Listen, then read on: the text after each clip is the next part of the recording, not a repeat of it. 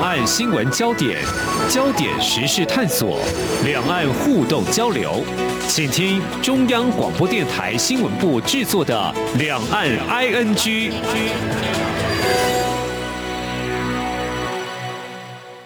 大家好，我是宛如。今天是九月二号，星期四。好，这个疫情改变了你的日常吗？如何改变呢？我们这一集节目就来谈谈这个话题，同时也跟大家预告哦，在明天礼拜五的晚上六点到六点半，我们节目播出的时间，我们也开放现场的口音，欢迎听众朋友可以分享你自己疫情下的生活，或者是疫情后如何改变了你自己。好，我们今天先请。未来城市在天下的频道总监陈方玉跟我们一起来聊聊他们最近所推出的一系列文章，叫做《疫情城市预言》。哎，方玉你好，晚上好，各位听众朋友大家好。好，今天好像又有一种那种水晶球的感觉，就是我们要预言哈，这个世界到底如何改变，或现在正在怎么样的改变。这一系列文章其实真的还蛮有意思的，因为譬如说呢，这个礼拜三九月一号，台湾的国中、国小、高中就是国民教育开学了。这过去来说，大家可能会觉得就开学嘛，甚至小朋友会觉得啊，就是呃，今天还不太想起床，就是九月一号还不太想起床，然后呢，就是觉得说啊，既然要早起去上学，就感觉不太开心。但疫情过后，现在的台湾上学是一件开心的事情哈，现能见到当面见到人，当面见到实体的人哈，因为在我们从五月中让这个台湾的孩子们线上上课了嘛，所以大家就是呃透过。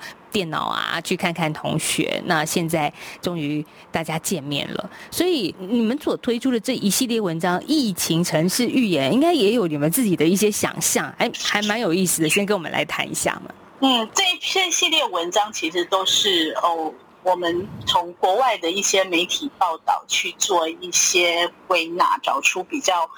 呃，比较符合台湾的环境还有气氛的一些一些观点。那其实最主要是 国外，其实因为它历经了从去年的三四月，他们可能陆续开始封城，然后到今年也是三四月打了疫苗，才陆陆续续开始开放，所以他们大概历经了一整年都是全部在家里。然后线上，我听我一个朋友说，他家就是堆满了各种来自 Amazon 的 box 的那个盒子，这样，然后全家人四口还五口就窝在家里都不出门。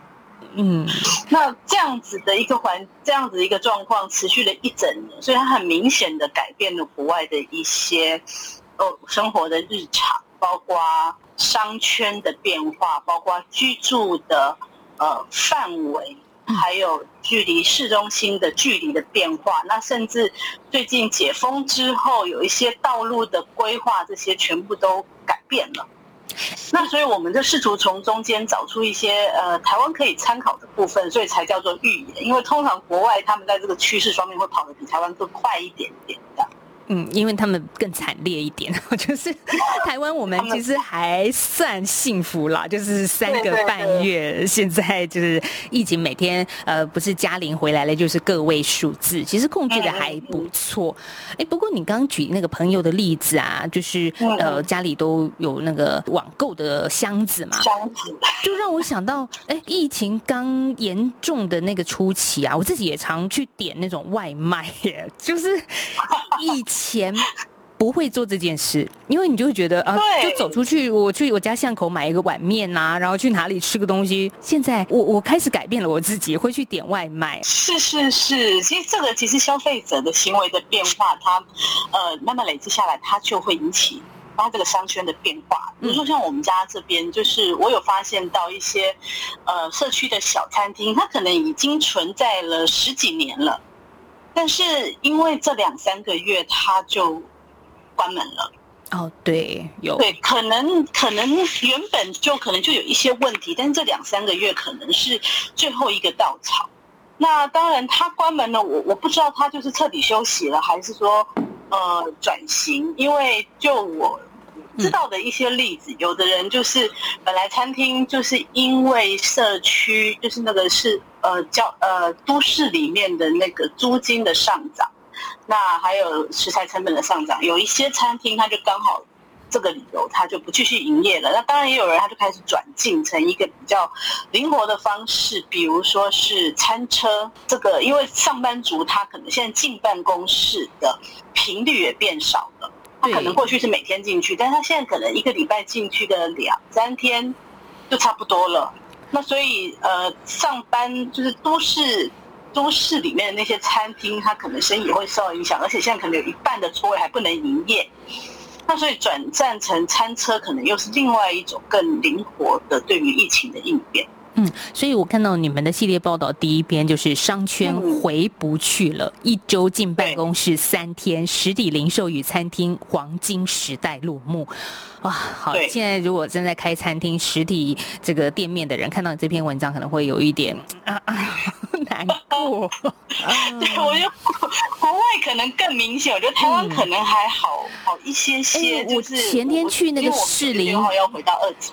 说一切都比较稳定一些啊。那我前天去士林夜市啊，那个商圈很热闹。过去的十字路口现在就贴了非常多招租的看板。嗯，对。但是那些是我觉得大家虽然你说台湾现在呃感染数其实跟国外比真的相对非常低，可是大家心里面可能难免还是有一些压力。所以，对于出去外面吃饭，而且其实老实说，我最近这几次在外面吃饭，隔着那个隔板，真的是很难跟朋友讲话，又又不知道要怎么去克服，就把。头升高一点吗？还是还是说话大声一点哦？真的是很难聚餐。没错，没错。嗯，这个疫情真的是太有意思，改变了大家的生活。所以，像方韵你刚刚所提到的一些这种精华商圈啊，其实在国外这一年来也改变了很多，而且也还有那种居住的空间。像大家现在也不用住在一个什么呃蛋黄区，好像好像我们在台湾有这种说法，就是蛋黄区的房价比较贵。那其实现在住在蛋白区，哎，也是挺好的。对，现在国外国外他们去年有一个很明显的趋势，就是大家开始慢慢往郊区动，结果反而造成郊区的房价上涨，因为对，就是不需要再每天每天进去了。那另外一个这个。移动的带来另外一个改变，就是他们的公共交通开始，就是呃，公共交通的重要性也比以前稍微弱了一些。那取而代之的是自行车道，就是因为呃，公共交通就是有感染那个风险嘛。那自行车道或走路的话，那至少是空气流通，而且那可以保持一个社交距离。所以最近有好几个。国际的大都市，像米兰或者像丹麦的一些城市、荷兰的城市，他们都扩大了自行车道，那甚至去限制呃汽车的速限啊。所以我觉得，但是这很可惜的，这个现象在台湾现在还看不到，就是大家就很。是，我觉得大家就又很习惯的回去过去坐呃骑机车啊，或是坐捷运的那个习惯。对，这个。你刚刚讲两个两个很重要的改变，因为疫情当下，大家都说那个捷运的车厢好像是一个人包厢的感觉，就是很多人会拍这个照片在脸书上，就会觉得哦，真的，大家当下三级警戒就是比较危急的时候是不敢坐大众运输工具的。那改变的是什么？骑摩托车的人变多了，就是路上的交通拥挤了很多，在台北。嗯，但是如果真的要骑脚踏车。在台北真是天气太热了，而且对对，这个是这个是台湾的问题。对对，就是你刚刚提的，可能很多就是北欧的国家，就是哎还蛮舒适的。但但这是一个有意思的思考点，因为对北欧国家，可能骑自行车也是他们的日常，就是他们也早就很希望能够变成一个都市的友善空间，就是让骑自行车的人能够安心在个这个都市里，不用跟汽车抢到那个危险性。所以刚好疫情让这件事情加速推动了。对，那还有另外一个趋势，就是说，因为大家被被被隔离之后，等于你去任何地方都呃会受到限制。所以，呃，像巴黎他们就是有就有一个新的规划，就是说他们提出了一个十五分钟城市的概念，就是民众不管去哪里，就去办公室啊，或者去学校或去院去医院，都应该要在步行或骑脚踏车十五分钟的这个范围内。至少维持了这个生活圈可以移动，免得像以前可能，呃，可能距离比较远，所以呃，人人可能就被困在他住的地方，或者是那个小的那个商店街，他们可能就会因为没有人消费，他就垮掉这样。所以这个，那这个趋势可能又跟我们说人开始往郊区移动这个这个趋势可能又有点冲突。所以我觉得可能每个城市它它的生活习惯，或者它受疫情的影响的。差异不同，所以它就发展出了不同的形。好，我们在今天呢访问未来城市在天下频道来谈他们对于城市的预言，这也是在国外其他国家正在进行的一件事情。但台湾我们有自己的一种改变的方式。那这个危机虽然在台湾我们现在可以喘一口气比较好一些了，但是其实改变我们很多自己的生活日常。下个阶段我们来谈，听众朋友，你有多久没有去旅行了呢？好，等一下我们好好的来聊一下。众所期待的扣印活动来了！为了感谢听友对两岸 ING 以及港式大排档年度活动的热烈支持，我们特别选在九月三号星期五晚上六点到六点三十分举办加值送好礼活动。七月底没抽到大奖吗？没关系，我们还有加码奖大方送。九月三号星期五晚上六点到六点三十分，欢迎大家扣印分享自己疫情下的生活，或者疫情后如何改变了你。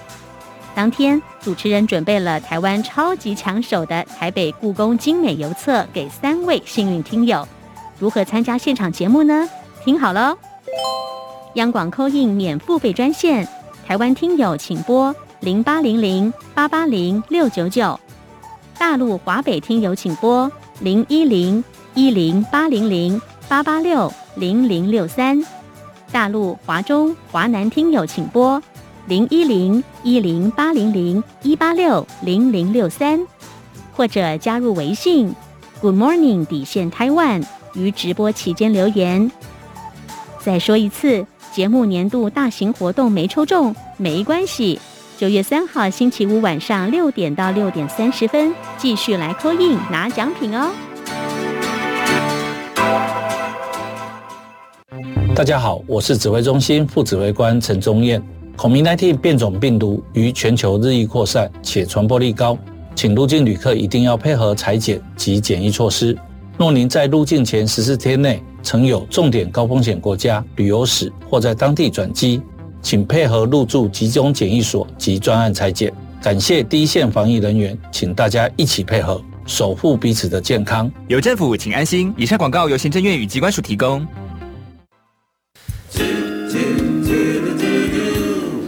一起听 JFU 的台湾之音。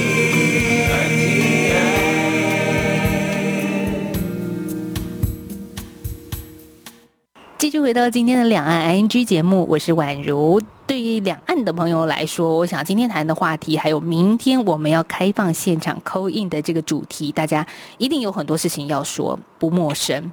好，就像呃，我一开始所说的，九月一号，台湾的国民中小学、高中开学了。方玉，我就看到脸书上有一些家长就说今天是解脱日了，就是就孩子们终于可以回到学校了，就是会觉得，当然这个是比较讽刺啦，但也蛮好玩的，就是因为疫情，家长跟孩子已经相处三个半月，就在家里紧密的接触。这个是促进亲子关系，还是让亲子关系拉警报呢？嗯，就见仁见智了哈。人与人之间的这种另外一种薄薄的口罩的距离也出来了。对，以后可能只能看眼睛来认人啊。如眼睛很小，所以有点吃亏。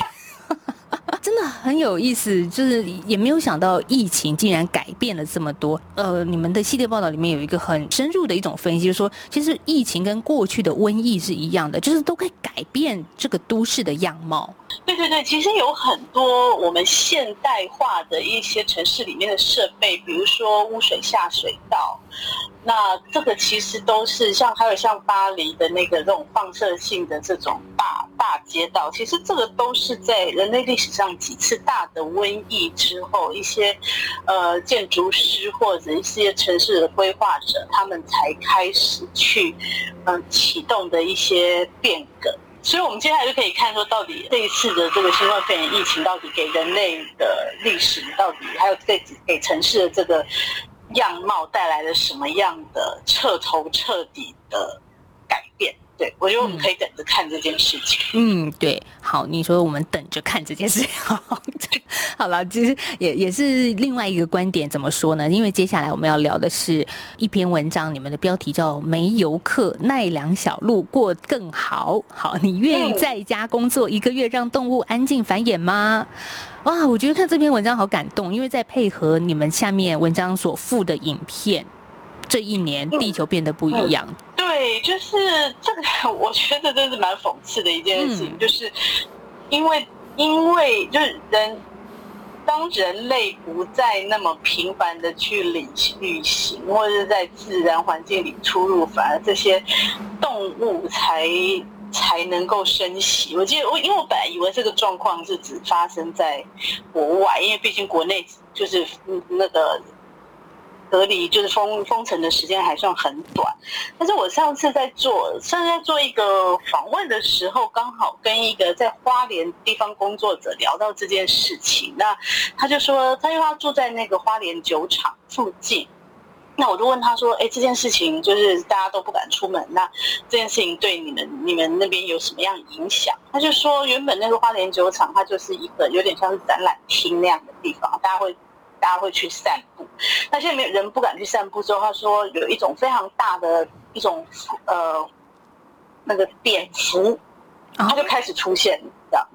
那还有很多过去没有看过的动物就开始慢慢出现。”我想说，哇，其实大自然的那个恢复的能力是非常快的。其实，即便是只有短短的两三个月，那其实动物也可以找到它生存的空间。所以这篇文章，我觉得它这个主张还蛮蛮让我觉得，嗯，值得一试的。就是说，因为过去人们就十二个月，它都在外面晃。嗯，所以动物它就永远没有办法休息。我们有没有办法？就是我们全球的人类就达成一个协议，有某一个月我们就不要出门。他看就是给这些动物一些一个空间，一个生存空间。嗯，是，我觉得这样子是很美好的境界。但一个月不要出门，很多这个政府可能要伤脑筋，怎么刺激经济？就什么上网，我们就上网买东西。嗯，对对对，就是消费行为还是要持续，然后大家 要照顾所有的行业啊。不过真的也在家工作一个月，让动物能够安静，就是也把这个地球还给他们。像我看到你们文章里面有讲到说，从人类角度看来，这一年新冠肺炎是场灾难，但是对地球与野生动物来说，却仿若上帝特别赐予得以喘息的一年。对，嗯，这部纪录片。里面其实有一些片段，我觉得还蛮动人的。就是说，呃，其实我们可能以为我们就是在海里游泳啊，或者在海滩上做日光浴啊，我们并没有打扰动物。可是事实上，就是当这边这个这个纪录片就提到说，当人们在海边冲浪或者是散步的时候，可能你就挡到了企鹅的路了，它就不敢。从大海里面叼着小鱼回到它的巢穴去喂它的宝宝，那甚至我们也不知道，原来旅行带带来那个大量的交通还有噪音，可能会让让猎豹妈妈她她她呼唤她的小猎豹的那个声音，她的孩子就听不见了。嗯，然后可能他就走失了，可能他没有足够的东西吃，然后就造成他的死亡。我觉得这个应该是，如果大家都知道这件事情，应该是会愿意能够。体谅或是减少那个打扰的频率的。这个纪录片叫做《这一年地球不一样》，大家也可以上网去搜寻一下。未来城市在天下频道的文章之后，你再配合着纪录片，你会更觉得说，哦，这一年也是一个让人类可以冷静一下，思考怎么样让大家一起共存于这个地球。嗯。那在接下来，你们的报道也谈到了，是说防疫住宅的五个设计趋势，这也是因为疫情的关系啊。然后呢，现在疫情褪去之后，我们的家或者是建筑物也会有所改变哦。我觉得其实我们是一直在慢慢摸索，到底怎么样才是一个防疫的最根本的方法。那其实从去年，我记得从国外还有日本，就我们就陆续看到一些文章，他就主张说，其实呃，防疫最根本的方法就是通风。因为通风可以把那个病毒的，它可以就通过空空气循环可以降低那个室内的病毒的浓度。那大家也知道，我们会感染是因为那个病毒累积到。在不流通的地方累积到一个量，然后如果你再吸进去，你会感染。如果说这个地方很空旷，或流或是那个流通性够的话，其实即便有病毒，但是它量很少，你可能也不见得会感染。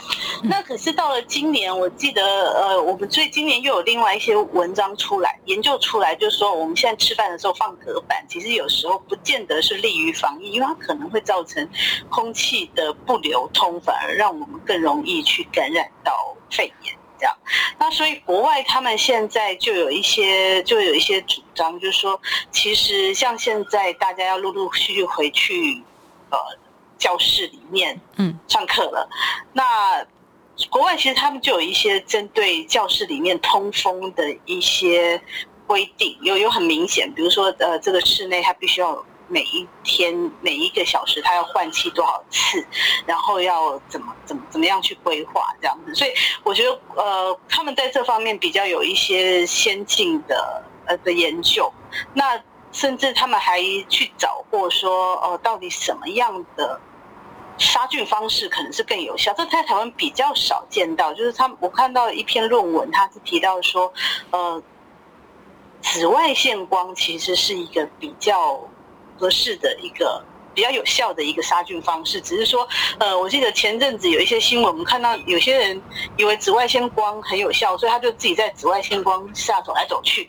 可是事实上，紫外线光是很伤害眼睛的，也伤害皮肤。所以，呃，真正的紫外线光杀菌，并不是说你前面走来走去让光照在身上就可以的。它其实有一些，呃，要透过一些专家或是呃。专业认证的厂商，他们去做那个装置，他才才有办法这样。所以这样讲起来，我其实我还蛮担心，我们现在开学，因为天气还是很热，如果大家都开冷气，造成通风不足的话，嗯，我不知道这个感染会不会有另一波新的突文章里面也谈到说，有一种叫做空气监测系统，就是如果二氧化碳空气当中二氧化碳浓度高的时候，其实也会有一个示警啦。对，我觉得如果说小小朋友或他们要回到学校去上课，其实接下来这一个部分可能是学校要伤脑筋的部分。嗯，就是你可能不只要装冷气，因为天气热要装冷气，你可能还要装一些空气品质的监测系统，或者是那个空气循环的系统。对，这在过去也是没有想过的，因为在过去可能我们公寓大楼会有那个烟雾警报系统，可是现在空气也是很重要，特别是疫情之后，是不是有一个良好通风的空间？这的确，嗯，是一个改变。那还有一个改变，就是快速新建方式。在过去，我们看到，如果要建一个医院或者是一个什么紧急呃应变中心什么的，可能要盖一个建筑物，要花很多的很久的时间。可是现在，我们也看到这两年来，大家所谓什么方舱医院，还简易快速的检验空间，就让大家觉得说，哦，原来这样子也可以，这也是一种改变。对。就既要简单又要安全。其实我们去年也做了一个报道，就是台湾的建筑师张清华，他他他就用他们平常做工地那个就是工有点像是工疗那样子的隔板，它也做了一个很简易但是很安全，就是所有的通风系统啊，呃，什么太阳能发电设备全部都俱全的一个紧急的处理医院这样子。所以这可能也是一个也是一个对未来在医院医院的一个变化，嗯，可能过去我们学的医院可能动不动就三五千床这样子，规模是一个很很重要的事情。可是当现在这个，你知道，一旦发生院内感染，或者说当疫情比较紧急的时候，可能一些平常平常的医疗的那个流程处置就要就会就必须要变化，所以可能医院未来我们是不是还需要什么事情都上医院，还是我们可以在家里远距跟医生讲话可以解决？我觉得这个可能也是未来医疗会面对的一个变化。嗯，好，我们来看最后一篇文章，这个系列当中最后一个就是，嗯，经济怎么样复苏？如何复苏呢？一千个城市的共同答案，哎，更绿、更公平，所以这是一个方法。更绿就是更环保的意思嘛？嗯，对，其实这个这篇文章其实它总结了我们前面提到的几个趋势，就是说，呃，包括自行车道的新建，或者是限制。汽车的一些排放或是行驶的速度，其实就是一方面是因为疫情不得不然，但另外一方面其实它也实现了我们减就是减碳的目标。因为因为我们现在各国其实它都对于自己减碳有一些目标，比如说二零三零要到零碳，二零五零要要要要要零碳这样子，所以疫情其实加速了这件事情的。的规划这样子，那也有很多城市，所以他就说，那既然这样的话，我们就呃，我们就干脆用这比较自然的方式来解决这个城市里面的的问题。所以就是这个更绿、更更绿这件事情，好像就被疫情被加速了它的发生。这样，嗯，更公平其实是因为，其实，在台湾可能这个现象还相对不是那么明显，但是你在国外就平常就是有很多游民在在在在街上。那当发生这个疫情的时候，他们没有办法工作，然后他也没有地方可以去。那到底要怎么样保护这些相对比较脆弱的人？其实这是城市的主政者他必须要去、必须要去思考的一个部分。像我记得，像台北那个台北火车站周边，不是也有很多游民？那有一段时间，其实他们都。消失了。其实我也很好奇，他们到底到底是不是有人安置他们，还是他们必须要躲藏到什么地方去？那我觉得这个疫情感染这件事情，它并不会分尊卑贵贱，就是就算今天是很贫穷的人感染了，他也是可能会传播给其他人。所以，呃，就是我们这个这个社会安全网络，它反而可能更要去照顾这些没有办法自己保护自己的。而且也因为疫情，我觉得就算哈，我们说大家可以居家工作的状态，也有行业之别了。但是，嗯，我们一如果如果这么想好了，一整天在家工作，你还是会想要出去透透气呀。哦，所以一个城市它不可能把每个人都关在一个建筑物里面。那刚刚回到你说的更绿，这其实美国旧金山的一个公园，它也有思考过这个问题。还有奥地利建筑师。所设计的一个叫距离公园哦，所以这这也都是因为疫情而改变了。就是说，我们还是要有活动的空间，还是要有绿地。嗯，因为我觉得这个事情可能在台湾，尤其是台北这种都会区，更需要被注意。因为，呃，我我就发现到说，因为租金的上涨。那是很多人他在台北工作的时候租的房子，可能就是一个小房间，嗯，那甚至连窗户都没有。那这样的人他要怎么样 work from home？那公司有没有办法给他一些补助，或者是让他有一个安全的地方可以工作？我现在还没有看到台湾有这方面的讨论，因为好像我们就假设每一个人的生活环境都非常适合在家工作，其实很孤单。很多刚毕业的年轻人他并没有。很好的工作环境，这是个问题。嗯嗯，对，所以方玉今天下午又有访问，你是在家工作还是你可以外出了呢？今天就我我觉得我们现在就开始慢慢慢慢外出了啦，就是我们在这两个礼拜开始恢复正常，然后刚开始大家就很开心，可以面对面的跟同事开会。呃，是，所以现在还是一个蜜月期，就是喜欢面对面开会的时候。对，那我想说，很快可能大家就会厌烦这些。过去过去不是一直在抱怨说会议会议太多，占了太多工作的时间这样子，所以所以呃对，但是我觉得大家把握把握这一段期间，因为接下来冬天要来，那冬天又是可能是感染的高峰期，所以我们觉得我们要持续提防着。好吧，还是享受当下，但是注意安全。对对对，没错。嗯，哦，我们的今天访问未来城市在天下频道总监陈芳玉，跟大家聊聊疫情改变了我们的生活。那当然也希望明天礼拜五大家可以扣音进来跟我们聊聊您自己的一个生活的感触。好，谢谢芳玉今天跟我们的连线，谢谢。谢谢宛如。好，也谢谢大家的收听哦，我们明天见，拜拜。